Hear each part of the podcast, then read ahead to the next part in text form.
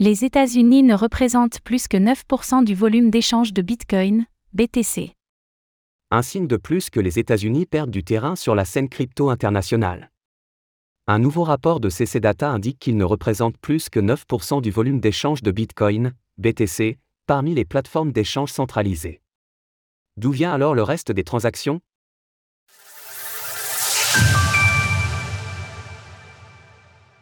Les échanges de Bitcoin, BTC, en baisse aux États-Unis.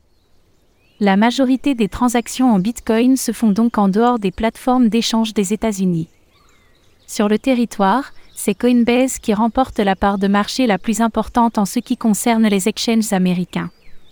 C'est logique, Binance US, la branche états-unienne de Binance, ne pèse qu'une fraction de sa maison mère internationale en termes de volume.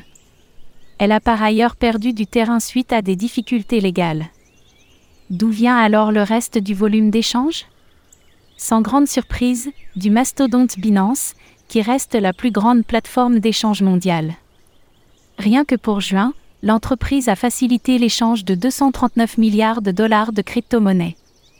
Une somme gigantesque, bien loin de sa rivale américaine Coinbase, qui n'a traité que 30 milliards de dollars. Le rapport note également que le trading de produits dérivés a encore augmenté, comme c'est le cas depuis 2021.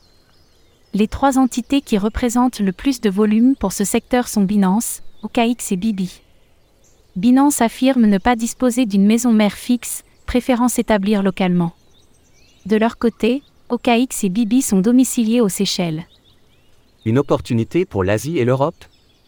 Ce repli est bien sûr partiellement dû au contexte réglementaire américain, qui s'est particulièrement durci ces derniers mois.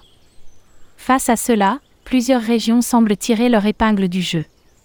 C'est le cas de Hong Kong, et donc, indirectement de la Chine, qui se rêve en havre pour toutes les entreprises crypto en exil.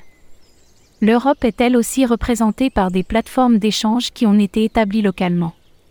On peut ainsi citer les versions européennes de Gemini et Coinbase en Irlande, mais aussi d'autres plateformes comme Bitpanda, Autriche, Bitrex Europe, Liechtenstein, ou encore Ufold, Lituanie.